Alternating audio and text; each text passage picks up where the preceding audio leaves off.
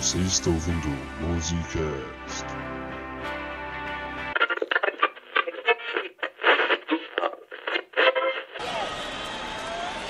Senhoras e senhores, este é o principal evento da noite. E agora, este é o momento que todos estavam esperando. Ao vivo, diretamente de Paranguarico Timiríguaro. É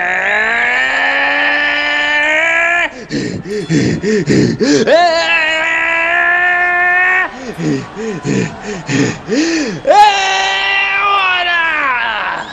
É hora para o disputadíssimo cinturão da Batalha de Bandas Músicas! Esta noite, senhoras e senhores, nós temos o verdadeiro duelo de titãs ocorrendo aqui neste palco. Do lado azul, nós temos aqui representantes diretamente do Mediterrâneo, estes que são virtuosos na execução de música caipira grega. Todos eles pesando um total de 375 quilos, sem contar o leite de cabra. A banda mais devassa de toda a Grécia, Oi Malakoi! É, senhoras e senhores, nós temos uma verdadeira força da natureza em forma de música aqui no palco, mas não ficará parado para eles não, porque do outro lado nós temos aqui representando a cidade de Endesville, pesando um total de 525 quilos, mais toda a magia que o submundo pode trazer. Eles, a banda Mancha Roxa! Aqui, senhores, eu quero uma luta limpa, nada de quebrar instrumento um na cara do outro. Soco com o pé é chute. Usar palito do destino e dedo no cu e gritaria é desqualificação. Fora isso, se divirtam. Quem está pronto para a luta?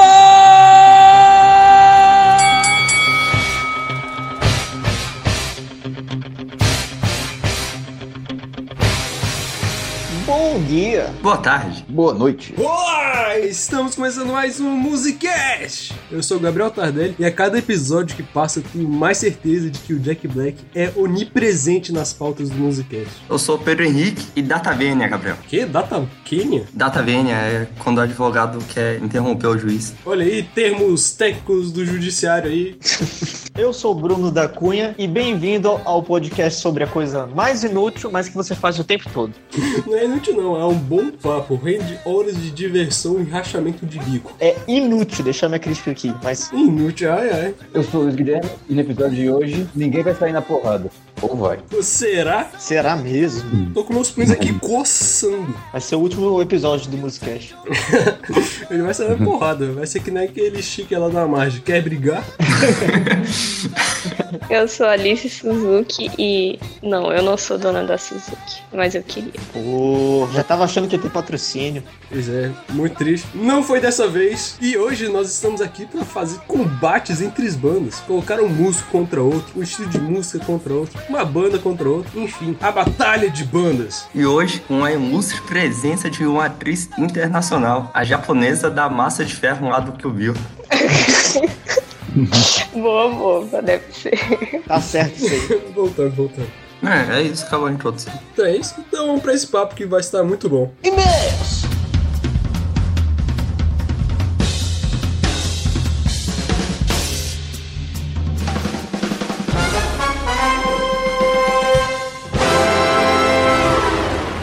E agora, senhoras e senhores, antes da atração principal, com vocês a leitura de e-mails e gafes do Musicast.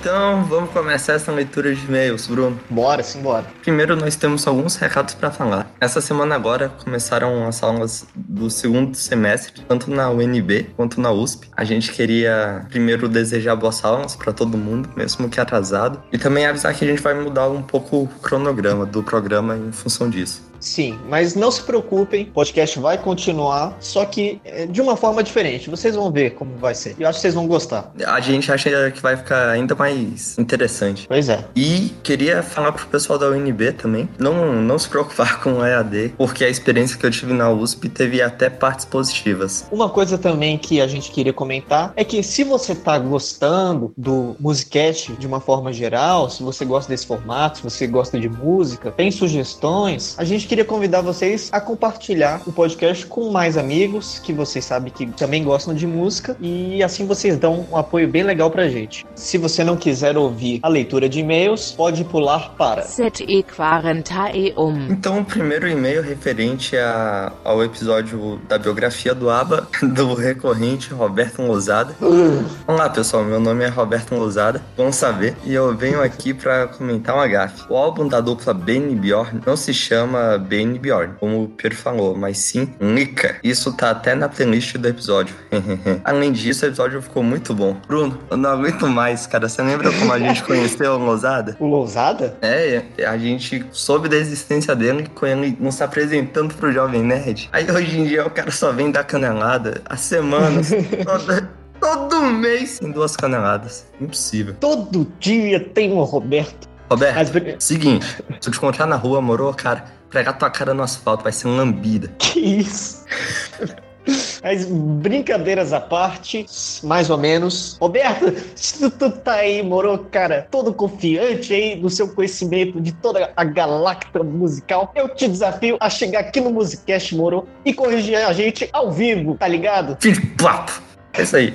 Pietra Maria escreve. E aí, galera do Musicast? Estou acompanhando o trabalho de vocês e amando cada episódio. Mas será que não seria possível reduzir o tamanho dos podcasts? Acredito que eles tenham ficado longos demais. Sad face. Bom, essa questão do tamanho do episódio é uma coisa que faz a gente refletir a respeito do formato e tudo mais. E realmente a gente entende quem gosta de um episódio mais curto, mais enxuto, e a gente também entende quem preferiria um episódio maior e com mais conteúdo. Mas tudo que podemos dizer é Aguarde e confira. exatamente. Obrigado aí, Pietra, pelo e-mail. A gente aprecia bastante aqui. E valeu pela força também, Roberto Lousado. Obrigado pros dois, obrigado pra todo mundo que escuta. Roberto Lousada, mais jovem nerd e menos canelada.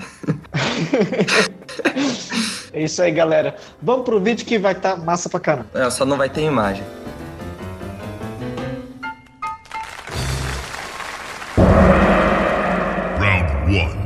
Fight. Batalha de bandas. Por onde começar? Acho que a gente podia deixar a nossa convidada Alice dar a primeira sugestão de combate. Eu acho que é um tópico muito importante ser tratado, principalmente tratando do rock no geral. É o tópico mais importante que eu podia trazer aqui pra essa nossa conversa, que quem tem a barba mais da hora do rock. Eu trouxe algumas sugestões assim meio pessoais, né? Não, ZZ Top, não tem nem que discutir. É. Os caras no chão. Mas você vai dizer que a Os caras têm guitarra que dá 360. Não tem como ser melhor que isso, cara. Cara, não, claro que eu botei aqui o Billy Gibbons, mas assim, a barba do Frank Zappa também é muito legal. Pô, aquela negócio que contorna a boca aqui só no queixo, um negócio estilo. Realmente, Billy Gibbons é outro nível. Eu tava lendo que ofereceram, parece que. Eu acho que foi um comercial da Gillette que ofereceu mais de um milhão de dólares pra ele raspar a barba, mas ele não quis, né? A marca registrada dele. A pessoa que recebia a Gillette pra fazer a barba era o Fred Mercury. Os fãs se mandavam quando ele começou a usar o bigode. Assim, não é uma barba, mas eu acho que pode entrar nessa batalha, porque Não, é. foi icônico. O bigodão do Frank Zappa é muito melhor que o bigodão do Fred Mercury. É, realmente, o Fred Mercury também é bem. Dá pra entrar nessa, mas ZZ Top não tem como.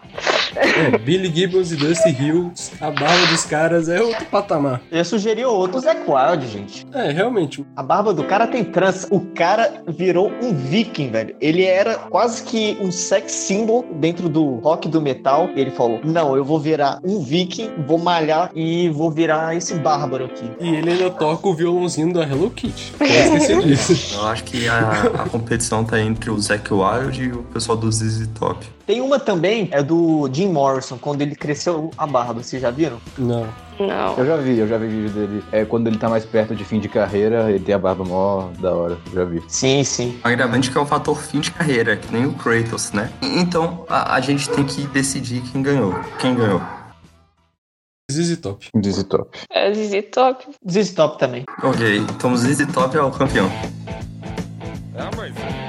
Aproveitando aqui os temas extremamente vitais, eu queria sugerir aqui a Batalha da Zoeira. E eu sugiro três bandas: Tenacious D, do nosso queridíssimo Jack Black, Mamonas Assassinas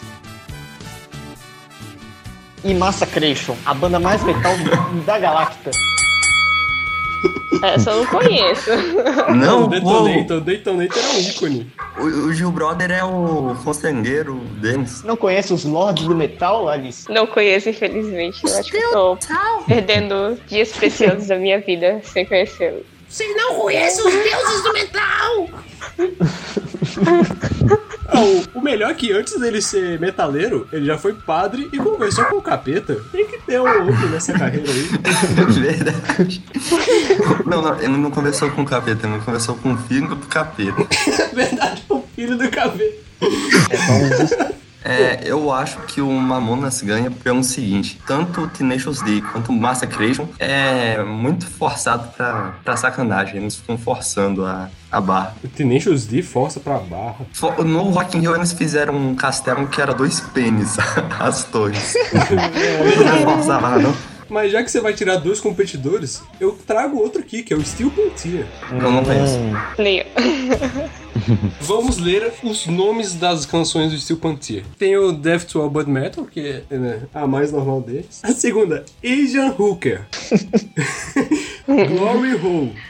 Isso daí é bom.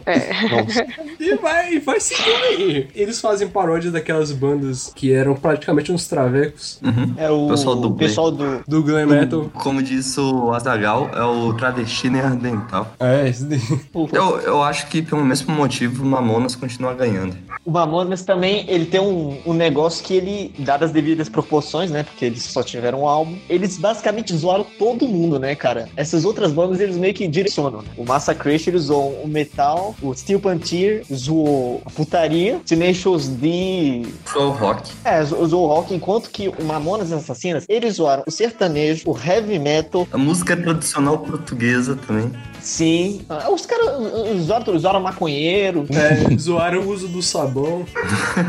Até o, um banho inocente não, não foi capaz de fugir da zoeira dos caras. Realmente, eu acho que o Mamonas Assassinas leva esse, esse prêmio.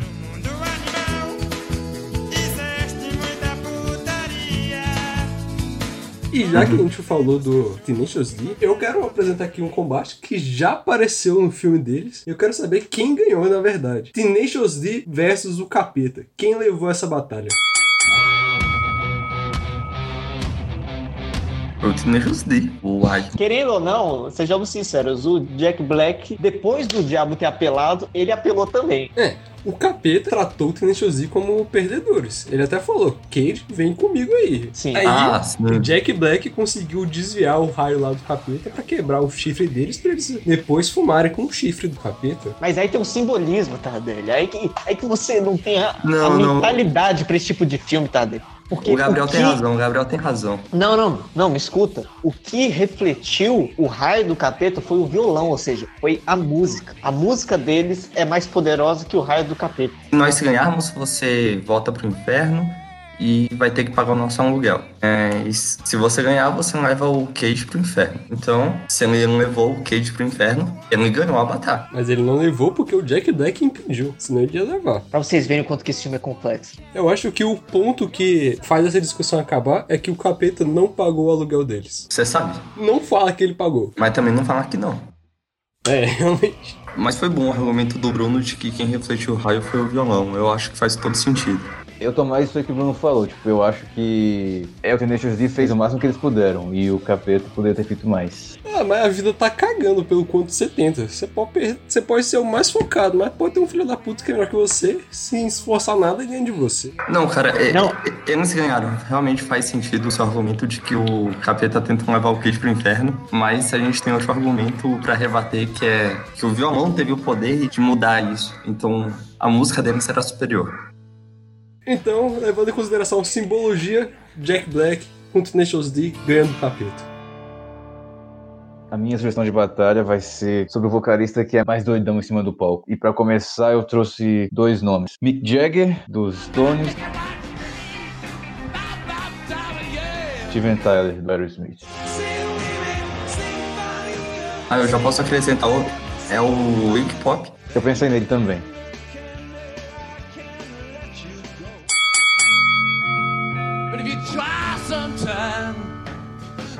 am I just fine? Qual é o seu critério de doidão?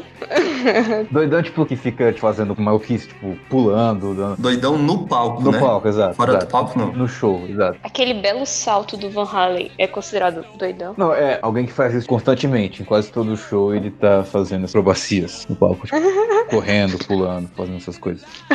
Eu acho que o Iggy Pop ganha. Eu confesso que eu não vi o suficiente do Iggy Pop ao vivo para opinar, mas eu sei que o cara, tanto dentro quanto fora do palco, ele é bem diferenciado. Um que a gente não falou é o Ozzy Osbourne, né, gente? Exatamente. É, ele também. Só que o Ozzy acho que ele não chegou a ser tanto, tipo, como é o Steven Tyler, por exemplo, o Iggy Pop. A maior doideira do Ozzy é uma lenda, que é um comer morcego. De resto, ele ficava cantando de boa no palco. É uma lenda? Não dá pra saber se foi real. É, em palco ele era até que comportado, ele ficava lá só no microfone. Ah, não, é verdade. O Steven Tyler ele dá umas cambalhotas insanas assim no meio do palco, gritando e correndo de um lado pro outro. Tem um cara que o costume do show deles é o público tacarem sapato no cara. NOFX. E tem um milhão de ouvintes no Spotify. Quem você acha que ganha, Luigi? Eu fico com o Iggy Pop, apesar de tudo. Eu não trouxe ele aqui no meu nome, mas eu acho que eu, pensando aqui, eu acho que eu escolho ele. Me dá um exemplo aí de coisa que o Iggy Pop faz no palco, pra eu ter uma noção. O depoimento do pessoal é que ele age como se estivesse possuído.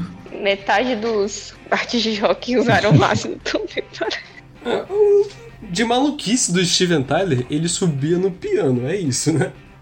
Ele não era tão maluco. Não, não, não só isso. O cara dá uma. Se, se- você pegar os shows mais antigos do Aerosmith, o cara fica dando umas cambalhotas no palco. Tipo, ele pega o, aquele, o microfone dele que é todo enrolado nos laços lá e fica jogando pra cima. Aí uma vez quase caiu lá no Joe Perry, o guitarrista. Eu, eu vi esse vídeo uma vez num, show deles, antigo. Cara, quase matou o guitarrista, é isso aí. Foi, mais ou menos. O Steven Tyler parecia estar fora de si? Algo sim, algumas vezes sim. Ou era mais um, um show mesmo? É, às vezes era só pra, tipo, entreter mesmo as pessoas, mas, mas às vezes o cara tá, tá meio doidão, assim, tipo, droga, enfim, não sei. Se for falar de cara maluco no palco, aí tem que falar do Tim Maia, que se ele ficasse puto, ele ia embora do show e foda-se. Mas eu acho que também foge do critério. Aqui é fazer a doidice no palco. Então, aí ele fala, não tô afim de cantar mais, aí vai embora. Então, foge, foge do critério. O negócio é ficar no palco. Primeiro, pra participar, tem que ficar no palco. Então o Tim Maia foi desclassificado por WO. Teve uma vez que num show do The Doors, o Jim Morrison quase mostrou lá o negócio. Ele até foi detido depois. Isso aí é padrão. É o Robert Plant, outro nível. O Jim Morrison já foi preso no palco. O Tim Morrison foi preso, é. O cara já foi Então. preso no palco. Não, então esse cara ganha, velho. Não tem como ganhar. Sim, tem gravado isso, cara. A polícia foi lá pra dar o prêmio pra ele. Que... O cara ganhou. O Jim Morrison já interrompeu um show pra ler poesia. Essa cultura, cara. É verdade, era poeta. Ah, o cara ganhou. Não, temos o vencedor, Jim Morrison. Fall from the sky for you and I. Vamos fazer uma batalha entre os maiores bateristas da história do rock. Ginger Baker, do Cream. Neil Peart, do Rush. John Bonham, do Led Zeppelin. E Keith Moon, do The Who. Qual foi o mais insubstituível? O Led Zeppelin acabou por causa que o baterista morreu. O The Who também, se for pensar assim. Não, o The Who ele teve substitutos, cara. O The Who não terminou por causa da morte do Keith Moon, não. Assim, não foi mais o The Who, né? Que, que é- ficou famoso, mas continuou, né? Tá aí até hoje. Agora, Led Zeppelin realmente terminou. Se for esse o nosso critério, o John Bonham ganhou. Não, mas aí também tem outros critérios, né, gente? Que é a música em si, né? É, tem outra coisa também. O ele escrevia todas as letras da Sim. banda, que é uma coisa a se considerar. Isso. E muito. É, praticamente todas, né? Quando ele escrevia a letra, ele não estava sendo baterista, ele estava sendo poeta. Ah, então é baterista enquanto baterista. É, enquanto baterista. Até agora o Led Zeppelin não tá ganhando, só vai apresentar outro critério. Quem foi mais definitivo pro som de cada banda, pra identidade? Cara, talvez nesse aí eu vote até no Keith Moon, sabia? É, eu também de- eu vou no Keith Moon É. nesse critério. Muito marcante. Eu também votaria nele. Apesar dele ter sido substituído, o som dele era muito característico pro Who. Muito. Talvez até mais do que os outros. Os outros. Todos eles têm um pouco disso, né?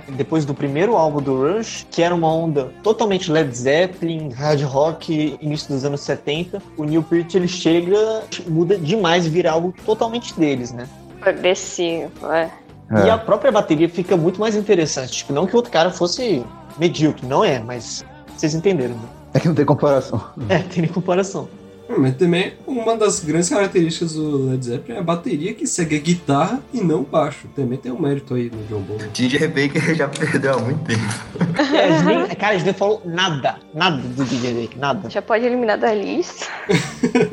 Se for fazer um conglomerado de todos esses requisitos aí, eu acho que quem ganha é o John Bonham. Eu acho que eu votaria nele, mas assim, no coração, eu votaria no Kid Moon.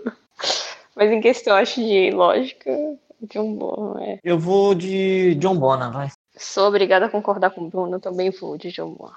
Bom, eu vou no John Bonham também, né? Inde- Independente de quem vai ser o voto, o John Bonham já ganhou. Não, não é voto aqui, mas de todo jeito o John Bonham ganhou. Parabéns, Led Zeppelin.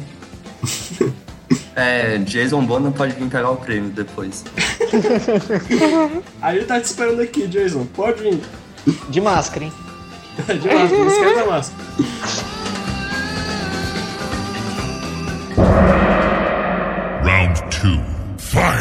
Eu vou trazer aqui uma um pauta, um tema que eu não sei, mas qual foi a banda que fez o melhor plágio? As músicas são o Whole Lotta Love do Led Zeppelin, que seria um plágio do You Need Love do Willie Dixon.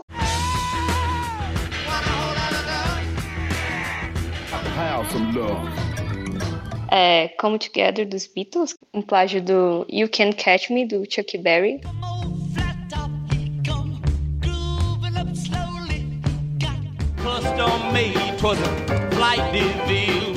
Oh, nossa, o Come Together dos Beatles é plágio de uma música do Chuck Berry. Os caras tiveram coragem de plagiar o Chuck Berry. e a música Creepy do Radiohead, que seria um plágio do The Air That I Breathe do The Hollies. when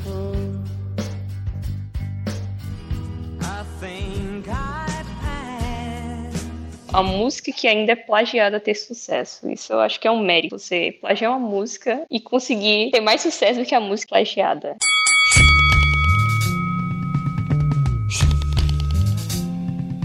Na minha opinião, do Creepy é o mais descarado, assim. É, acabei de escutar aqui a música do Chuck Berry, o Ken Catman. A única coisa que é igual é a melodia da voz no, no verso, o resto é tudo diferente. E a gente tem que tirar o dos Beatles, porque a única coisa igual é a melodia vocal do verso. Sim, eu concordo que os Beatles perdem. Inclusive, John Lennon disse que foi, foi sem querer. E eu- isso que você falou, a única coisa de igual que tem é o verso. Eu acredito que foi sem querer, que não foi copiado. O meu argumento é a favor do Creep. Eles só mudaram o refrão, só que isso fez uma grande diferença. Bem boa a música do Radiohead. E só mudando o refrão deu outra cara pra música. Eles tiveram a coragem de deixar o resto igualzinho. Eu acho que isso é o, é o mérito. É, mérito de coragem eu concordo, mas acho que eles mudaram a letra, mas só modernizaram um pouco o estilo do The Hollies, que é bem mais antigo, assim. É boa, mas eu acho que o mérito da música ser boa não é deles, e sim de quem criou. Eu ainda vou com Led Zeppelin. O mérito aqui é quem copia melhor. O Radiohead deixou a música igualzinha, mas só mudando detalhes e o refrão deu outra cara. Pra mim é Luciano. Ah, mas pra mim, nesse sentido, o Led Zeppelin claramente venceria porque mudou a música da água pro vinho. Tipo, a música do Willie Dixon é bem mais um blues assim, mais tradicional. O Led Zeppelin fez uma baita música. É, uma das mais famosas deles. É, os caras fizeram todo um, rearranjo absurdo. Enquanto o do Creep, ele não sei se foi intencional, mas é muito parecido, cara. É tipo, muito parecido mesmo. Não dá pra Eu não acho ser que é intencional. não. claramente que. É.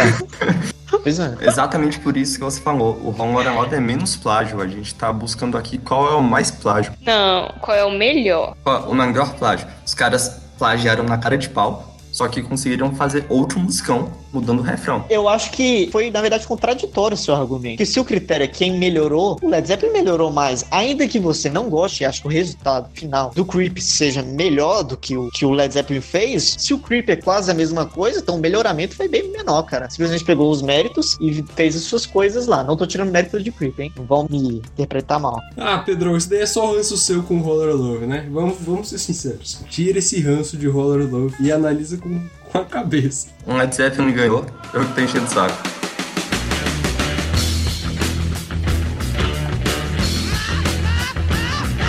Eu queria discutir, dar um ultimato aqui entre a gente de qual é o melhor solo de guitarra de todos os tempos, viu? Aí eu sei que o Tardelli vai falar, ah, é opcional, mas é a nossa opinião. E de cara eu sugiro três: Comfortably Numb, do Pink Floyd, David Gilmour, Qual dos dois? o segundo.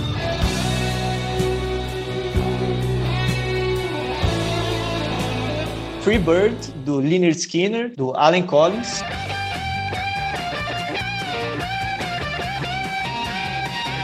Eruption, do Van Halen.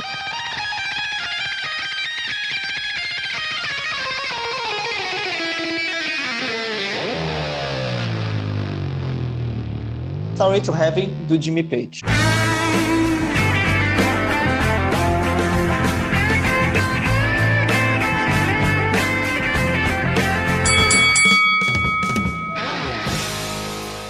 Eruption não é solo, é um instrumental. Mas a música em toda é um solo. É, então não é um solo, é um instrumental. Mas todas as listas colocam Er- Eruption na lista de melhores solos. Sempre tá escrito, Eruption é um solo de guitarra feito por Van Halen. Eu tô escutando o Eruption, só que não vai fazer diferença escutar agora rapidão de qualquer jeito. Pra gente ter uma discussão decente, vamos deixar só todo mundo conhece, pode ser? Então vai ficar Eruption com menção rosa que o Pedro não conhece. Eu botaria Europe se entrasse, pra ser sincero. É porque o Eruption é o símbolo de um cara que mudou o instrumento, né? O Van Halen mudou a guitarra. Eruption é tipo, é a marca dele, né? Exato. Quando ele foi lançado, cara, muitas pessoas sequer imaginavam que aquilo era possível de ser interpretado. Pra vocês sacarem o nível. Tipo, hoje em dia, você vê um monte de gente fazendo cover. Naquela época, velho, era uma parada totalmente assim, absurda de se ver. Tinha muita gente que até falava, isso é fake. Não dá pra tocar isso, sabe? A parada do tap e tal. Porque o Van Halen era absurdo, cara. O bicho mudou tudo. Tá, então vamos tirar Freebird, que Freebird é improvisação, vamos ser sinceros. Eu discordo, cara. Além de eu não achar muito repetitivo, repetição faz parte. Story to Heaven tem muita repetição. Eu já sou inclinada a votar no David Gilmour de qualquer forma, porque eu idolatro esse cara que eu mais gosto, então. Ah, se for minha opinião, então Led Zeppelin ganha. Você pode tentar elaborar, tipo, o que você acha que faz o solo do Starry to Heaven ser tão foda? Que é o clímax de uma música que vai construindo, vai do calminho, vai aumentando o andamento, aumentando os instrumentos. E chega no amálgama lá com a, a bateria e a guitarra fazendo a entrada. E o que vem depois dessa entrada foda? O solo que te dá arrepio quando você escuta. Então você acha que o mérito do Starry to Heaven tá junto da música como um todo? É, o conjunto. O mérito dele não é só que a música em si é muito foda, como esse solo tá à altura da música, não é isso? Sim. A música bota uma responsabilidade gigante no solo e ele dá conta. É. Defende o Pink Floyd aí, Alice. O que, que posso te defender como uma leiga da música aí? É que eu acho legal, acho legal de ouvir, por isso que eu defenderia, porque é o que eu mais escuto. Então, na minha opinião, pra mim é mais icônico, né? Digamos assim, na minha opinião pessoal. Mas assim, na questão do Van Halen, eu acho que o Eruption tem esse mérito de trazer uma transformação no estilo de solo. Depende do que você considera mais importante dentro de uma música. É, tem né? isso também. No caso do, do Tardelli, por exemplo, o que ele considera mais importante, pelo que eu entendi, é tipo, é o conjunto de tudo, né? Da música e do solo. Eu, pessoalmente, o meu julgamento vai ser baseado no solo sozinho. É, o meu também. Se for um sozinho, eu acho que o Comfortable Numb ganha. É, é o meu, é o meu voto. Assim, já, já tô adiantando. Desenvolve, Luiz. Eu acho que o Bruno vai falar que é o do Pink Floyd e vai ganhar no fim das contas. É, o meu voto é no Comfortable Numb justamente por causa que eu também tô analisando não a construção da música inteira. Porque se for a construção, eu acho que realmente o Star Seven ganha. Mas eu tô analisando o solo em si. Aí eu vou entrar na questão mais do, feeling. E eu acho que ele consegue transmitir mais emoções, sim, quando você tá tem uma pegada mais sentimental mesmo. É, depende de como tá seu humor quando você tá ouvindo a música. Esse solo pode falar com você de certa forma. Tipo, eu pelo menos penso dessa forma. Eu acho que eu sou obrigada a concordar com o Luiz. O meu solo preferido é Free Bird, brincadeira, né? Dar, Seu diferentão. É, é, só pra ser diferentão. O solo que eu acho que é o melhor é o Numb, como o Pedrão já tinha imaginado. Concordo plenamente com o que o, o Luiz falou, da parada de evocar sensações. Eu acho que isso é importantíssimo num solo. E eu acho que também a questão da execução do David Gilmour. Eu acredito que, tipo, no cuidado de execução do solo, de se importar muito com os vibratos, sabe? A questão de do silêncio, o que, que você tem que tocar, a escolha de notas em si, eu acho que o do David Gilmour, assim, é inigualável. O David Gilmour, ele tem essa proposta, né? De ser um cara um pouco mais minimalista, de selecionar, de, de ser um cara que, que escolhe as notas, assim, com o esmero, né? Perfeito. Eu acho que ele transmite um feeling que nenhum outro transmite, na minha opinião. É bom de comentar que exatamente por causa disso, a galera da fritação critica o David Gilmour, né? Mas a gente sabe quem tá certo, né? Vice-versa, né? A galera da fritação é chato pra caralho. Não sabe fazer sol, só sabe fazer técnica e fala. "Ah, ah, E você não sabe tocar. ah, porque eu vou querer tocar essa merda aí. Porque mesmo a parada do David Gilmour, cara, tem uma coisa que quem critica a galera do feeling esquece de dizer que acertar os vibratos e os bends do David Gilmour do jeito que ele faz, ou pelo menos de forma que seja digna, não é tão fácil assim, cara. Não é qualquer um que faz, não. Tem muita gente que toca bem pra caralho, mas tem um vibrato bem marromeno.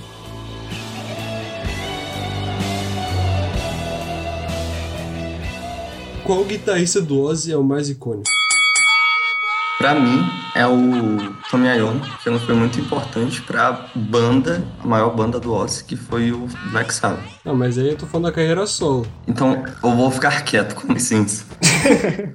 Randy Rhoads, na minha opinião. Além do Tony Iommi, né, mas que não entra aqui, um dos grandes méritos do Ozzy foi ter achado músicos fodas, né, cara? O cara é um caça-talento. O Ozzy em si, sejamos sinceros, não é um puta músico. Nem um puta cantor.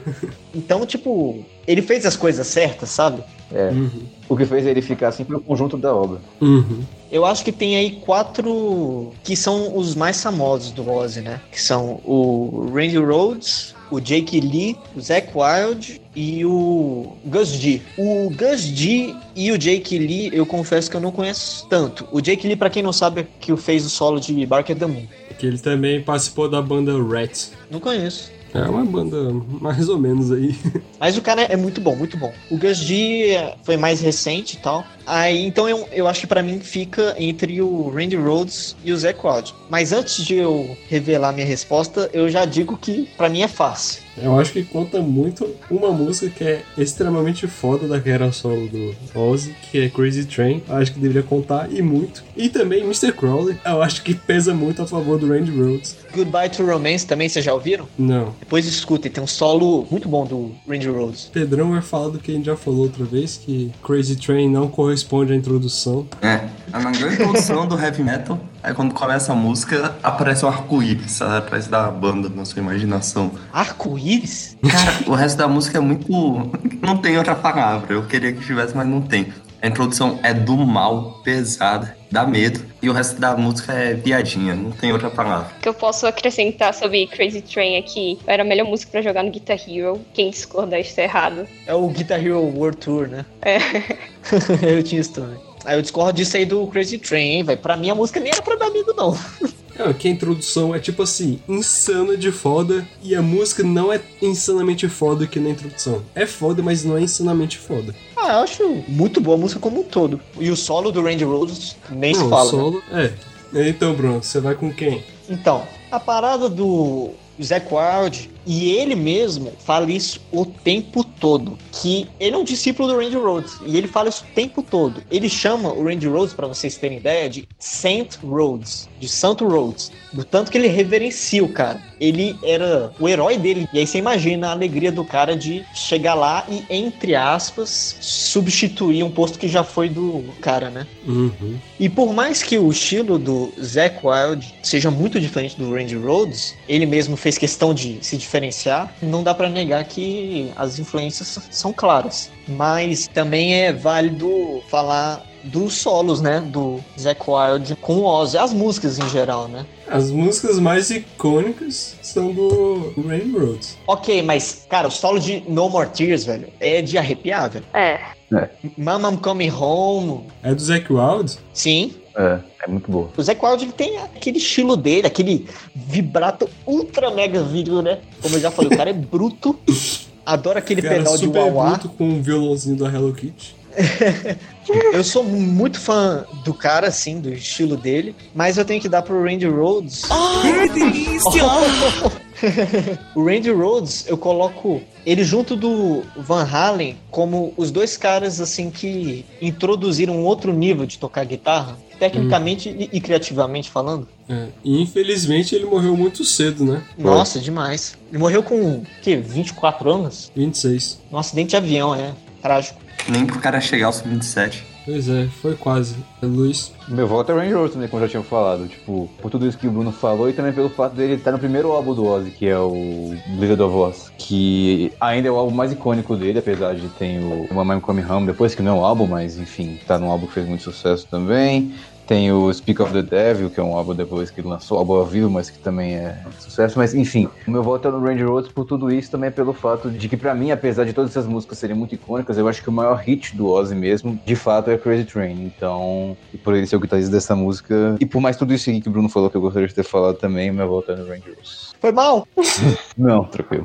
Qual é o seu voto, Alice? Eu diria assim que eu particularmente gosto mais das músicas que tem o Zac Wild, mas Crazy Train é um grande mérito e eu não sou uma pessoa que entende tecnicamente. Eu falaria mais pelo, sei lá, feeling, digamos assim. Eu particularmente gosto das músicas que tem o Zac Wild, mas eu acho que o Randy Rose foi mais marcante, na minha opinião, pra construção da banda. E você falou tudo o que você falou, Bruno, mas também pode ter aquilo de por mais que o Zac Wild veja o outro como o mestre ele pode ser muito humilde e ter superado no fim das contas. É, também pode ser isso. Ter superado o Randy Rhodes, acho que o Zac Wild não superou, não. Ah, uma pergunta. Você tá considerando os dois no Ozzy, né? É, quem foi o guitarrista do Ozzy mais icônico. Ah, tá. Tem isso, então. Randy Rhodes ganhou. Randy Rhodes wins. É isso aí. Vamos pro próximo. A minha próxima vai ser bandas ou artistas que usam as roupas mais icônicas. E o Kiss é o primeiro que vem na cabeça, mas eu. É, não tem nenhuma outra discussão. Acabou. Acabou. Kiss ganhou. eu, eu trouxe também o Elvis. Elvis foi um período da carreira. Eu diria que é um bom concorrente, sim. O Elvis é muito icônico, cara. Aquela roupa branca que ele usa, todo mundo faz cover quando É. ele faz. É só daquilo lá. Também tem os Beatles no começo da carreira, quando eles usavam só aqueles ternos lá, mas isso aí é menos. Aquele cabelinho de cuia, né? É, cabelinho assim pro lado, meio, parece que tá lambido e aqueles terninhos, sei lá. Mas pra mim fica mais entre Kiss e Elvis. Um Led Zeppelin usando figurino não, não conta, não? Camisa abertona do Plant? Chega nem perto dos outros. Ok, é pessoal, eu aceito. O cara é fanboy de Led Zeppelin, fica querendo enfiar em todas as cara- Não, um fanboy categorias. de camisa aberta do Plant aqui é o Luiz. Eu acho que um que é válido a gente falar também é o nosso queridíssimo Rusbé, Sim, o sim. Biridinho. Ah, é verdade, Luiz caramba. falou do rock. Ah, É, se for do rock, então o Michael Jackson sai. Então ele não entra, pronto. É do rock. Então. beleza. Então Elvis e Kiss. Não, pra mim, os Beatles ganham. Por quê? Porque ficou muito icônico. Só por isso. Os três ficaram, né? ah, esse daí não é argumento. Por mim, os Beatles ganham porque ficou muito mais eternizado, eu acho. Acho que mais eternizado as maquiagens do pessoal do Kiss. Eu sou obrigada a concordar com o Tardelli. Eu acho que, tipo, tá, os Beatles tinham aquele estilo, assim, mas não é um estilo único. Eu acho que meio que é um padrão. Várias bandas se vestiam dessa maneira. Inclusive naquela época, que o traje padrão era terno. Mas não era a mesma coisa. O negócio é o terno e o cabelinho de esfregão.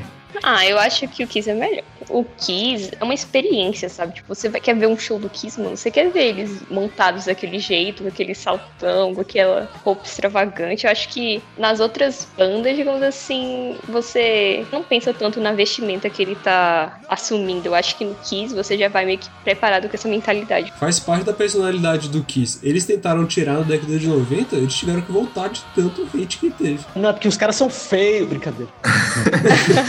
Luiz, qual, qual é a sua opinião? Eu ia ficar mais entre o Elvis e o Kiss, mas eu ainda voto no Kiss. Apesar de o Elvis ficar com aquela roupa de. Todo mundo que faz cover do Elvis se veste daquele jeito, eu ainda fico com o Kiss. Eu acho que aquele jeito de se vestir realmente é revolucionou de uma certa forma. Você vai num show, tem um monte de pessoas com a maquiagem dos caras. Eu vou ceder, o Kiss ganhou, por mim. Como tem tanto sobre a parada do figurino, acho que essa é tanta essência deles, que eu acho que não tem muito como o Elvis ou os Beatles levarem esse prêmio. Ele também tem comentado aquele baixo sensacional do Gene Simmons, que é um machado.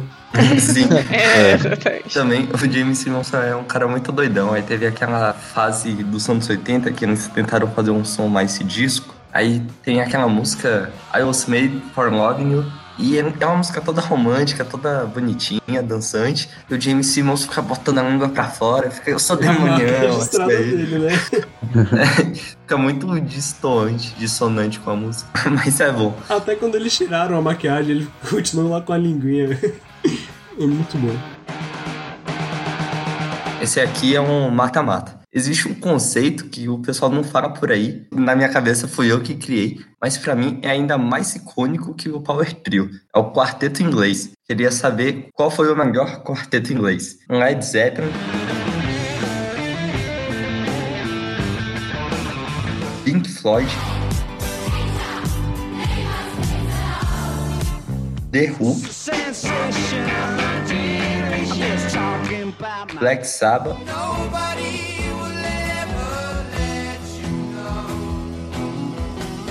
os Beatles.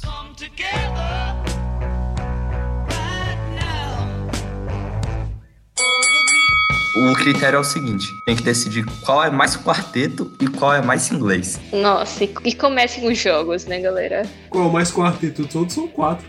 Não, mas é assim, pra mim, nessa parte do quarteto, quem ganha é o Led Zeppelin e o The Who. Porque os outros quartetos tinham um membro ou outro que tinha menos personalidade, era mais substituível. Beatles, Led Zeppelin e The Who ganha na questão do quarteto. Eu acho que o Led ganha porque eu não sei quem é o baixista do The Who, então. Você não sabe quem é o baixista do The Who? Joey Twister, agora eu sei quem é. Então, Mano, o cara é tipo top 3 baixistas de todos os tempos. Ele é conhecido como Thunder Fingers. Exato. então eu acho que assim, qual é o mais inglês? É, eu acho que o mais inglês é o Queen. Eu acho que é o The Who. Na capa do álbum, eles botavam bandeira da Inglaterra. No figurino, botava bandeira da Inglaterra. O símbolo deles é o alvo da Royal Air Force, né? Aham. Mas aí você tá falando que é o mais patriota, não que é mais inglês, isso é diferente. Não, assim, tá valendo. Na minha cabeça tá valendo. E eles não faziam isso por patriotismo, fazia por imagem. Só pra ter uma identidade. Desde todos, o Led Zeppelin já sai porque eles são muito mais galeses do que britânicos. É, são ainda muito mais estadunidenses do que ingleses. Qual seria o critério de mais inglês? É aquela banda que tu olha e fala, caramba, eu sei que essa é da Inglaterra e as outras você fala, ah, não sei de onde é isso. Pode ser o critério que vocês quiserem. Pode ser o som que mais lembra a Inglaterra, a imagem que mais lembra a Inglaterra. Ah, porque na minha cabeça, assim, desses eu diria os Beatles e o The Who, né? O Queen tá no nome A Rainha. Sim, mas o John Deacon faz tempo eles serem não tão quarteto assim. É, ninguém liga muito Queen pelos outros componentes, é muito Não, mais ninguém liga muito pro John Deacon. Os outros são conhecidos, todos têm muita personalidade. Roger Taylor não é tão assim, não. Ah, cara, ele que canta o Galileu. E daí? Quase ninguém sabe disso. Todo mundo que viu o filme sabe, tá bom? ok, então ficou The Who e Beatles. Tem que decidir qual é o mais inglês. Eu acho que os Beatles são muito mais mundiais do que só ingleses. The Who. Eu entre The Who e Beatles fico com The Who, apesar de Beatles eu achar que também é muito inglês, eles foram homenageados pela rainha lá um ano lá, enfim, não lembro. Mas o The Who tem essa história aí, que eles colocam a bandeira da Inglaterra na capa de álbum, enfim, The Who. Como não lembrar do Abbey Road, cara? Ele elevou uma faixa de pedestres, é um símbolo de Londres. Esse argumento tem seu valor, tenho que admitir. É como eu disse, eu acho que os Beatles são muito mais mundiais do que só britânicos. Ah, eu acho que os Beatles tornaram a música inglesa mundial, na minha opinião é essa. Que eles eram um sucesso massivo, então acho que eles abriram portas para o mundo ver a música da Inglaterra de certa forma, que tornou mais popular. Eliminar o Queen só porque não é um quarteto. ah. Tá, o, o- os Beatles também não são, né? O Ringo está. E olha que eu sou das pessoas que defendem o Ringo, mas o Ringo participava pouco, cara, do processo criativo. Vou concordar com o Bruno. Sabe por quê? Paul McCartney toca a bateria melhor que o Ringo. Então The Who ganhou. Então The Who ganhou, é isso aí. Exatamente. Final round. Fight! Também é um tema muito relevante, quando momentos tristes da nossa vida adolescente, todo mundo passa por isso e a gente precisa de uma música pra chorar no banho. Eu coloquei aqui duas músicas que eu gostaria que acrescentassem também pra aumentar até minha lista aqui. Só que uma é rock e outra não. Botei Dust in the Wind do Kansas e The Sound of Silence do Simon Garfunkel.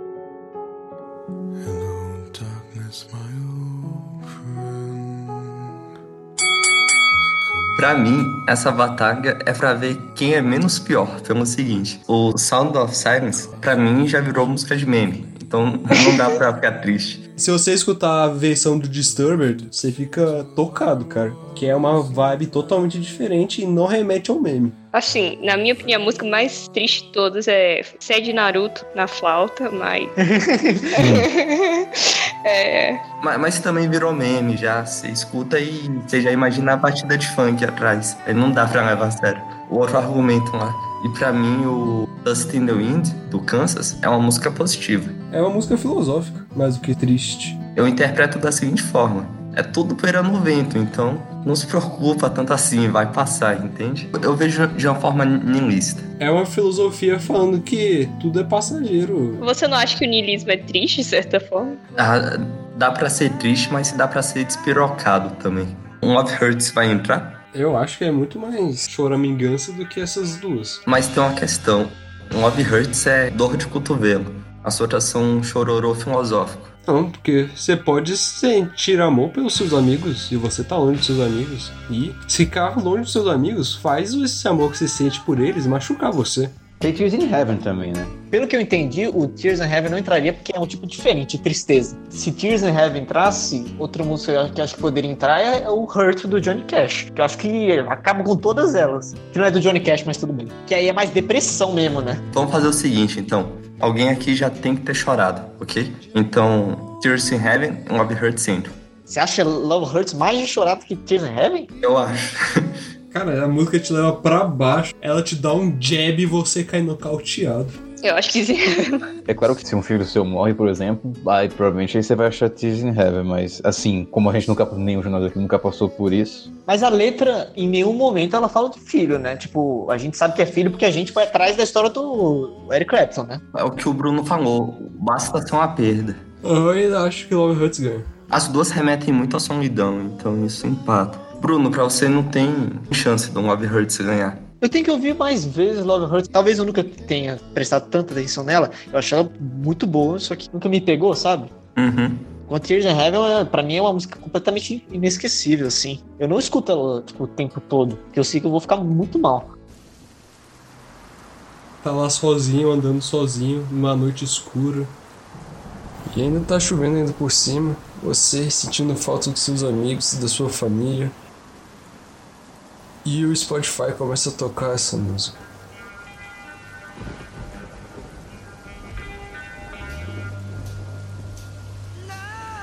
Não, cara, não,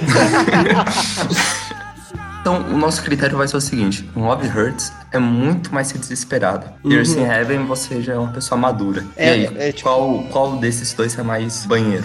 Banheiro, eu acho que Love Hurts. O Eric Clapton não foi chorar no banheiro depois que o filho morreu, né? Foi chorar no melô. ninguém sabe. Não, assim, o cara é um cara amadurecido. Chorar no banheiro é coisa de adolescente. E ele fez essa música pra entrar no filme. É, Eu, eu não acho nem que, pra defender Love Hurts, eu não acho nem que Tears in Heaven devia estar aí. Então tá, um Love Hurts ganhou.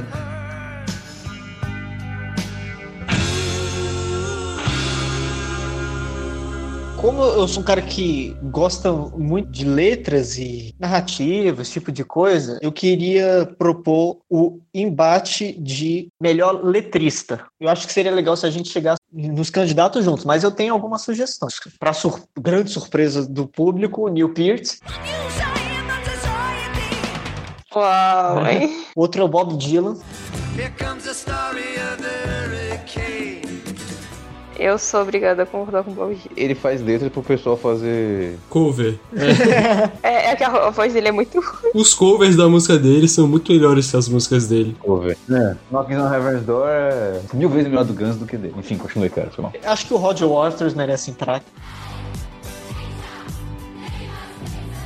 Tem mais alguma sugestão de um cara que vocês acham que escreve muito bem? E não precisa ser só, tipo, cara ah, inteligente, mas que vocês acham que escreve, tipo, bem pra caramba. Eu vou citar um aqui, é bem clichê também. e, ó, São dois, na verdade, né? John Lennon e Paul McCartney, a, a dupla, né?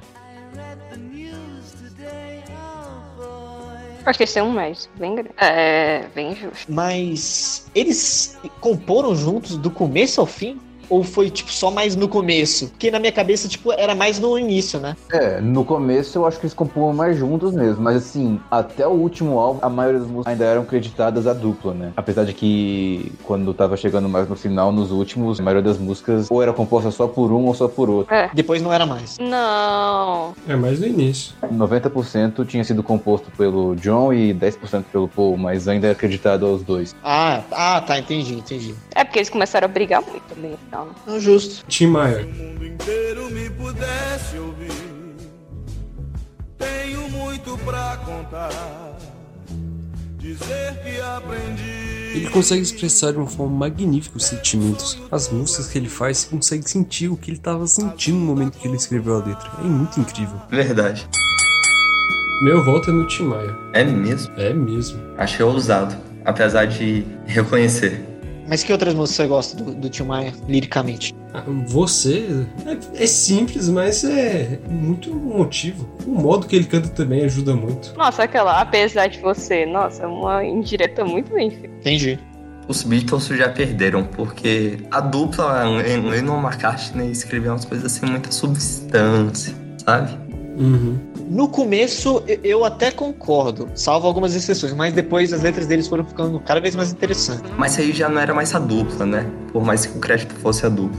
É, talvez. É, o, o Lennon McCartney que eu vejo, eu vejo eles mais como músicos mesmo, tipo, do que poetas. Fazendo que Lucy in the Sky with Diamonds, aquela letra tão profunda. Ó, o Neil Peart, eu acho que não vai perder também, o Neil Peart. Sabe por quê? Será?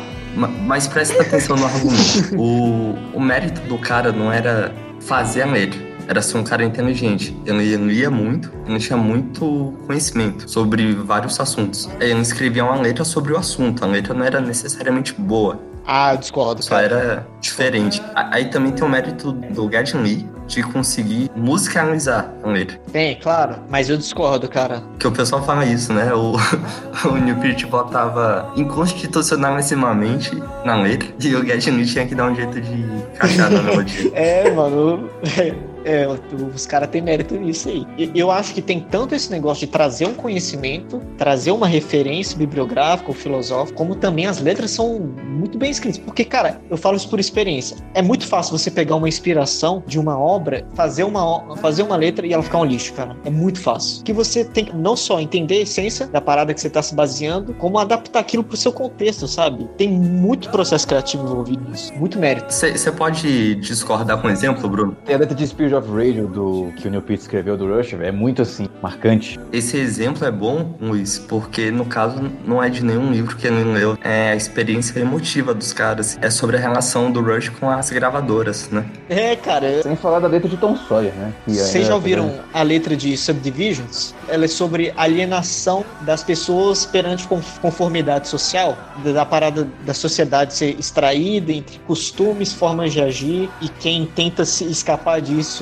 quem tenta, digamos assim, se rebelar de padrões sociais, a pessoa ela vira assim um párea da sociedade. A ideia é simples, só que a forma como ele escreve e as críticas que ele faz são muito bem escritas, muito bem escritas. Eu imagino que isso daí é muito da New Range também. Talvez, é. Eu acho que vocês me convenceram no New Peart, até porque o Roger Waters e o Bob Dylan também pegavam muito de referência bibliográfica. Tem um álbum todinho do Pink Floyd, o Animals, que é inspirado num livro, é a Revolução dos Bichos. Então, aquela crítica que eu fiz ao New Peart vale pros dois, então tá valendo. Mas também defendendo os outros, o Rod Waters tem The Wall também, né? Que, sejamos sinceros, é dele, né? A parte do conceito é dele, ele que bolou. Eles deram o, o Contraband lá pro David Gilmour, falou, tá, o resto eu falo. e o Bob Dylan, velho, o cara é genial, né? Pegando assuntos é, que estavam muito em voga na, na época, né? Guerra, as críticas políticas que ele fazia, ele escrevia muito bem. Ele era muito poeta. Quando ele era criança, ele era um prodígio pro poeta, assim, sabe? Ganhou o Nobel de Literatura, né? É. É, porra, não vamos, não vamos subestimar isso. Eu colocaria o, o mérito no Bob Dylan, porque eu acho que os outros eles ainda se destacam por outras coisas. Eu acho que o forte do Bob Dylan é justamente a escrita dele. E a voz, assim, não é, não é muito do meu agrado. Acho que. Não sei, eu fui doutrinada pelo meu pai desde criança. Assim, eu estava escutando Bob Dylan e falava: Que que é isso, pai? Aí ele fala: As letras são muito boas. Ele é um poeta. Ele fala um poeta. Eu acho que a final pode ser Roger Waters contra Neil Peart, porque o Roger Waters também era outro que tinha letra política, letra sobre a existência. O Bob Dylan era algo muito mais monotônico, eu acho. E, e assim, cara, é o que eu falei, The Wall é talvez o meu álbum preferido, tipo, da vida. Mas, cara, eu fico olhando assim, tipo, é 2112, cara, é uma letra que eu aplaudo de pé. Porque é- ela fala de muitos temas, ela fala de alienação política, ela fala de, da importância da, da arte, a importância da música. É um estudo sobre a humanidade na visão do Neil Peart, sabe? Qual é a sua opinião, Gabriel? Eu acho que eu vou com vocês, New Peart. É, o Bruno convenceu. Vocês estão falando disso daí tá esquecendo do Malandros Assassinos. Ensinamentos primordiais. Comer tatu é bom, pena que dá dor nas costas, cara. É que vai te discordar disso? Ela é uma vaca e eu sou um touro. É ser corno ou não ser. É ser corno ou não ser. Os caras são muito bons letristas, né? Esse, esse é um stand-up musical. Você tem razão. Isso não deixa de ser uma letra boa. Mas você não vai ganhar. o Peart ganha. E fica como homenagem aí, né? Recém-falecido. É, É, pode crer. Quem que a gente vai chamar pra pegar o prêmio? pode vir o Gary Lee que a gente aceita. Tatinho do Alex. Garidi e o Alex Lifeson podem vir buscar o prêmio. Sim. Quero saber qual é a melhor cena musical away dos filmes do George Lucas. Star Wars 6, O Retorno Jedi no Palácio do Jabba. Ou Indiana Jones, O Tempo da Perdição, com Anything Goes. Qual a melhor cena musical away? Do Indiana Jones, pelo menos, tem um intuito um pouco de apresentar aquela personagem, né? Que é pra falar que ela é uma cantora. Essa cena do Indiana Jones estava lá porque o, o Spielberg queria dirigir o musical. Ele falou: vou experimentar no filme do George Lucas mesmo, foda-se. É por isso tem essa cena musical. Aham. A parada do Star Wars 6 é que, sei lá, velho, acho que alguém queria botar uma mulher abafando ali no Palácio do Jabba e entrou, tá ligado? E dane-se. E isso foi depois, no original nem tinha essa cena. Foi adicionado depois. Tinha que ser, né? A a cena mais nada a ver, né? Uhum. A música do Anything Goes até que é legal. Tipo, tá em chinês, você não entende porra nenhuma, mas é legal. E tem uma coreografia legalzinha ali, né? É, tem uma parte lá de sapateado, mó show. Mas eu tenho que concordar, viu? Essa cena, tipo, porque logo depois tem uma, uma perseguição dentro do, do salão ali, o Diana Jones. É tipo isso. Precisa pegar o antídoto. Então a cena, as duas são igualmente deslocadas. É.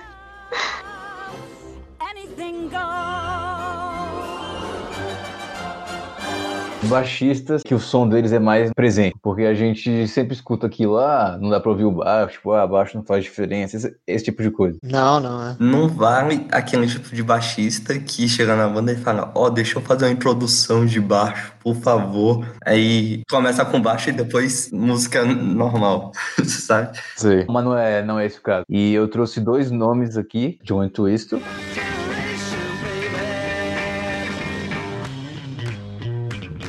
E o Gary Lee. Chris Squire do Yes, entra ou não, pessoal? Eu ia falar isso. Pra mim é o Flea do com o Red Hot Chili Peppers, cara. E aí foram eles dois também, Chris Squire e Flea.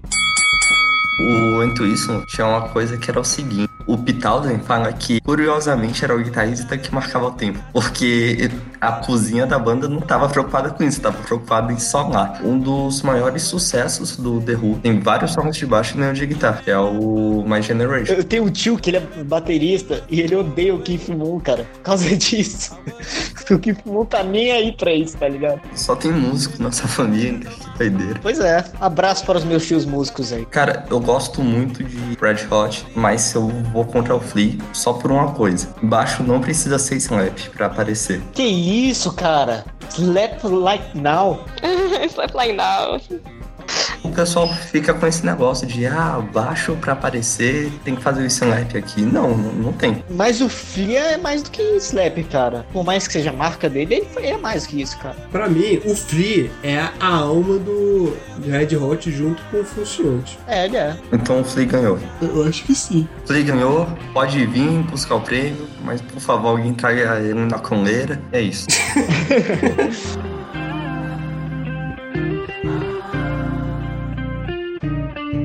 Vou trazer uma legal.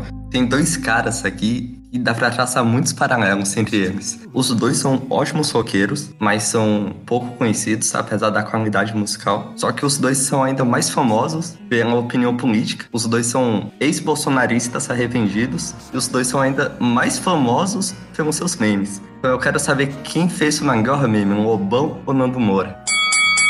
A gente tem que decidir o melhor meme de cada um e depois ver qual ganha. Malacói, Malacói. O meme do Nando Moura é aquele Estou Lascado e o Malacói. Hoje nós vamos perguntar nas ruas se as pessoas já sabem o que quer dizer Malacói. Malacói do hebraico. Do hebraico. E o que é isso? Isso que está aparecendo aqui no meu computador. Eu não, não acredito nisso. Olá, você sabe quem eu sou, seu dedatinho? Tem muitos, tem o Bucetossauro, Eu sou fóssil de bucetossauro. Tem os dos dinâmicos aí. Os jovens querem saber de tudo. Os jovens são altamente dinâmicos. Porque a reverberação, as vibrações, o paralelismo ecoando pelo cosmos. Porra, pelo amor de Deus, eu não consigo. Tem esse, tem a punheta de Palmome também. Não, mas essa punheta de palmole não era meme. Ninguém conhecia até você falar. Como não? Vou confessar que eu não conheço os memes do LOL. Viu? Olha aí. Ele foi no Roda Viva. Quem assiste Roda Viva? Ninguém assiste Roda Viva. Pois é, né? Desculpa aí, Mas Roda muita gente viu o meme. É, eu, eu vou dizer, não é que tenha pau mole. É, a metáfora é um pouco mais sofisticada. Eu acho que o intelectual de esquerda é o campeão mundial de punheta de pau mole. Muito mais sofisticado. Tinha um cara que fazia tradução pra Libras, né? Para. Pensa um pouco. Come- Estende o dedo monega e começa a fazer no dedo. Eu, eu fico imaginando o, o cara que é de- deficiente, assim, auditivo, o negócio dele, não, não é possível que o cara falou isso mesmo, assim. O cara olhando assim. Não é possível que essa mulher tá tendo que falar isso aí pra mim. Deve estar me zoando. O cara deve ter traduzido errado, não é possível. tá, tá zoando o surdo aqui, não é possível. Mano, fico- que absurdo é esse? A pergunta aí, Pedrão, o que, que isso tem a ver com qualquer coisa, velho? Eu acho os dois músicos muito bons e dá pra traçar muitos paralelos entre eles. Eu quebrei a cabeça pra pensar o tema da batalha. Esse foi o que eu achei, me desculpa. Se é pra falar de música, fica a minha indicação. Vai atrás da música dos caras, que eu gosto muito, de verdade. Ah, Mas mesmo assim, mesmo esse meme sendo muito bom, o Nando Moura tem muitos mais memes bons. Ma- Mas, então, Nando Moura tem mais memes, só que isso não importa. Tem que pegar o melhor de um e o melhor do outro e ver qual ganha. Pra mim, dinâmica, qual que a gente ficou dois anos fazendo quase toda hora? Não, mas isso é pessoal, isso é coisa nossa. É, é porque a gente é burro, né, Tardelli? A audiência não é burra igual a gente. Mas eu achei aquele do. Ameaça. E qual vai ser o Dom Lobão? Esse aí. E dei o veredito. Nando Moura. Nando Moura. Nando Moura. É, eu acho que eu não vou. Então, Nando Moura wins. Mas o que é isso que está aparecendo aqui no meu computador? Eu não, não acredito nisso. O que é isso? Furelise. Oh, essa outra que eu não sei falar. Ein klein Nachtmusik. Qual a música mais saturada no clássico? A música do gás.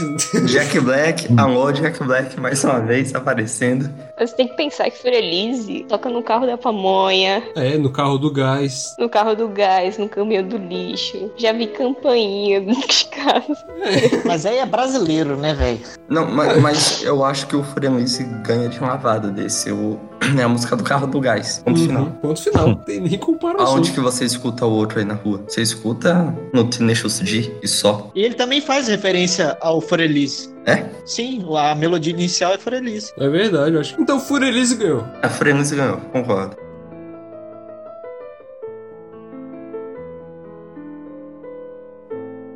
Vocalistas com a mesma voz do Ed Vedder. Vai ter o Pearl Jam, que é a banda do Ed Vedder.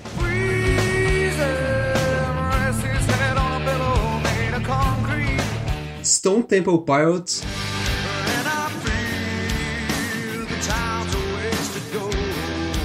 O Creed. Temple of the Dog, que é com o Ed Vedder e o Chris Cornell. E a banda do Chris Cornell, o Soundgarden.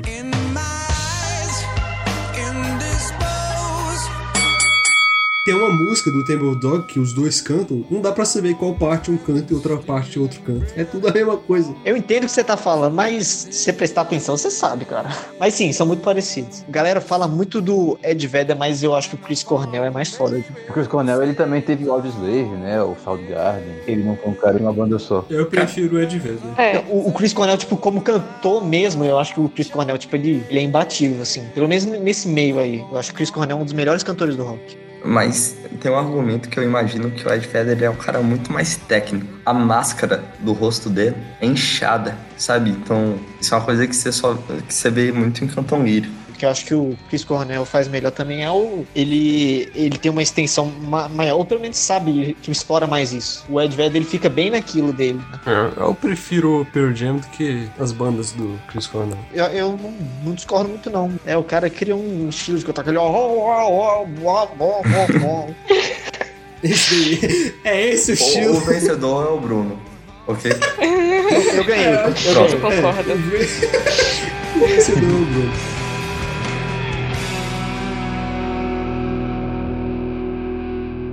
É, membros de banda que morreram cedo e que a banda continuou, mas que a falta dele foi mais sentida, assim, na musicalidade da banda. Cliff Burton ganhou. Eu ia falar do Chris Burton, mas tem outros que eu também vou citar. Cliff Burton, obviamente. Bon Scott, do ACDC. E o Keith Moon, né? Ainda é. Ainda cabe citar nessa parte aí.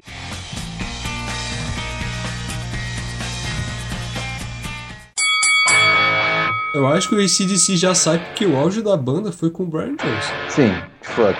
O, o Wet Dead foi com o Brian Johnson, mas, tipo, muita gente ainda prefere muito mais a fase de Bon Scott do que a fase do Brian Johnson. E eu entendo. Eu prefiro o Brian Johnson também, mas eu entendo. Eu acho o seguinte, o Brian Johnson, até onde eu sei, tipo, ele é o melhor cara que poderia substituir o Bon Scott, sabe? Foi o Bon Scott que falou que se alguma, se alguma coisa acontecesse com ele, ele queria que fosse o, o Brian Johnson substituto. Pois é. Mas eu acho que se eu fosse, tipo, se eu tivesse lá, né, na década de 80 e visse essa transição, eu acho que eu teria sido fã chato.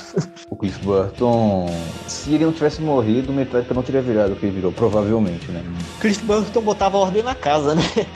É, tipo isso. Ele, ele era contra é, fazer videoclipe, por exemplo. Ele tinha uma história que só pode fazer videoclipe e depois que o Cliff Burton morreu. Tem uma história muito, muito legal sobre a morte do Cliff Burton. Eles estavam viajando, fazendo turnê, e tinha um canto no ônibus que era o mais confortável de dormir. Exato. Essa Aí é eles tiraram na carta quem que ia dormir. Era pra outro integrante dormir lá, mas o Cliff Burton ganhou e foi dormir. E justamente por isso ele morreu no acidente. O Kirk Hammett que ia dormir lá. Não tivesse tido jogo nenhum e o Kirk Hammett tivesse ido pra lá, era ele que tinha morrido. e Não, o, Não, o tá Cliff culpa não é do Kick Hammett. É, não tem culpa, mas ele, ele sente um. Não tem culpa, mas no lugar dele, como você sentiria?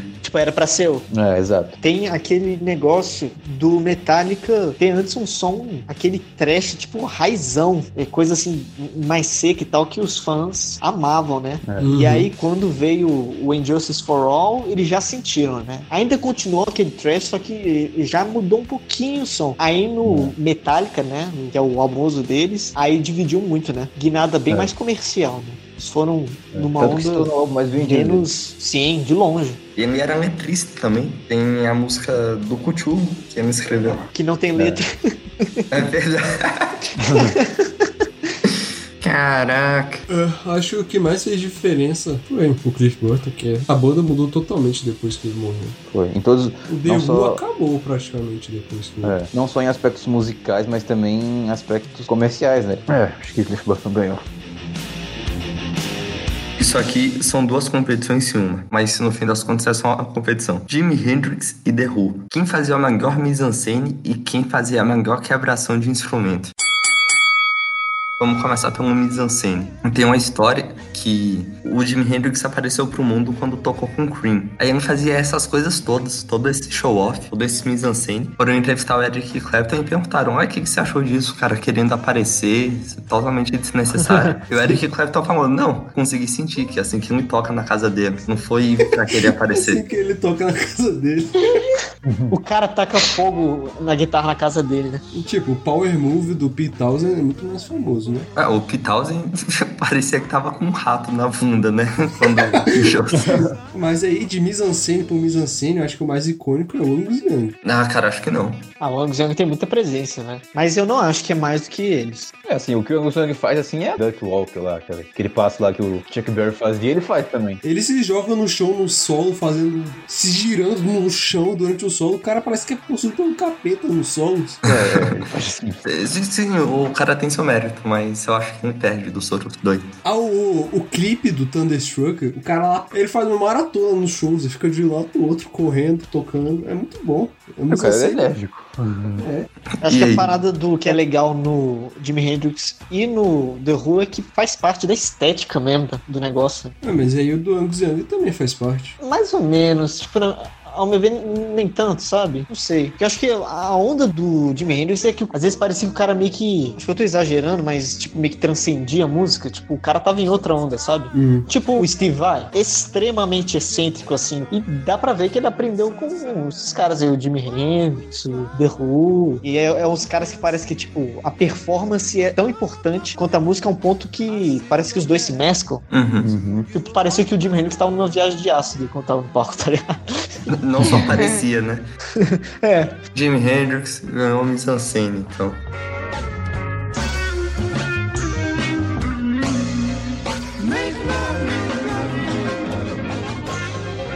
Quebração de instrumento, pra mim é o The Who. Pra mim também. E tem a história boa. Antes, alguém conta aí como que o Jimi Hendrix iconizou a quebração da guitarra. Botando fogo na guitarra dele, né? É isso. Se você ouvinte não sabia, tá sabendo agora. Tava lendo o Roger Daltrey tava falando que ele não quebrava a guitarra só por quebrar, era pelo som que fazia. Era como se fosse um sacrifício de- do cordeiro, era um negócio desse que tava falando. Falei, beleza. É, é Eu muita acredito, envolvida. Não, o negócio é o seguinte: o Jimi Hendrix tacou fogo na guitarra, ficou muito famoso por isso. Fez isso antes do The Who. Não, e não é só por colocar fogo na guitarra. Colocar fogo na guitarra, ajoelhar e ainda ficar, tipo assim, reverenciando o fogo da guitarra. Como Sim. se fosse um sacrifício aos deuses. Pode crer. É, exatamente. Eu acho, é, realmente, The Who? tocar fogo é muito melhor que quebrar. Calma aí, mas, mas o The Who foi quem começou com a quebração, sabe? E Esse negócio de, ah, banda de rock, tacar a guitarra no chão. Foi o The Who que começou com isso. Então, mas o The Who quebrava por quebrar, porque eles eram malucos. Agora o Jimi Hendrix colocava fogo como se fosse, tipo, algo místico. Não, porque ele era maluco também. Era.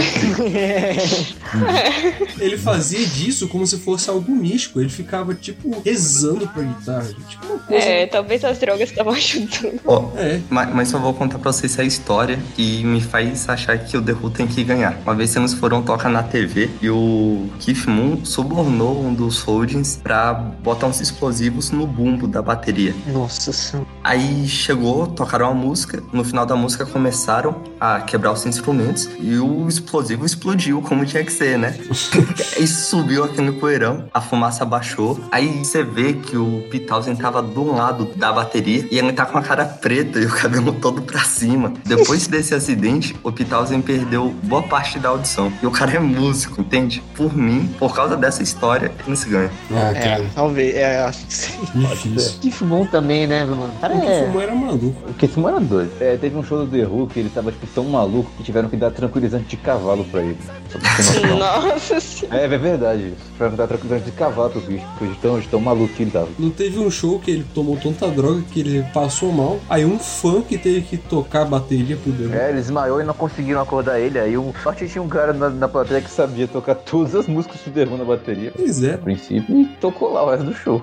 Esse cara. Não, esse cara zerou a vida. Esse cara podia escrever a biografia dele só com isso, já tava suficiente. Pois é. Em quebração, eu acho que o The Who leva. Mas, então é isso. The Who ganhou. E eu acho que o ganhador da noite, a gente pode dizer, foi quem?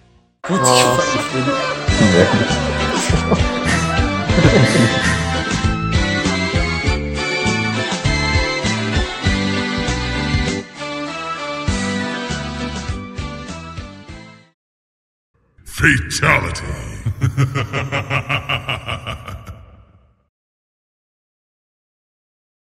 É, enfim, retomando. Como eu não tenho muita convicção para defender nenhum solo, o, o, o Comfortable Numb ganhou. Eu só queria fazer um comentário. Vocês sabiam que tem ASMR de, dessa música? Como? Como? É um médico falando com a câmera, aí ele fica falando, ah, você tá com febre, não sei o quê. Aí tem uma hora que. tem uma hora que ele enterra dois balões, um em cada mão.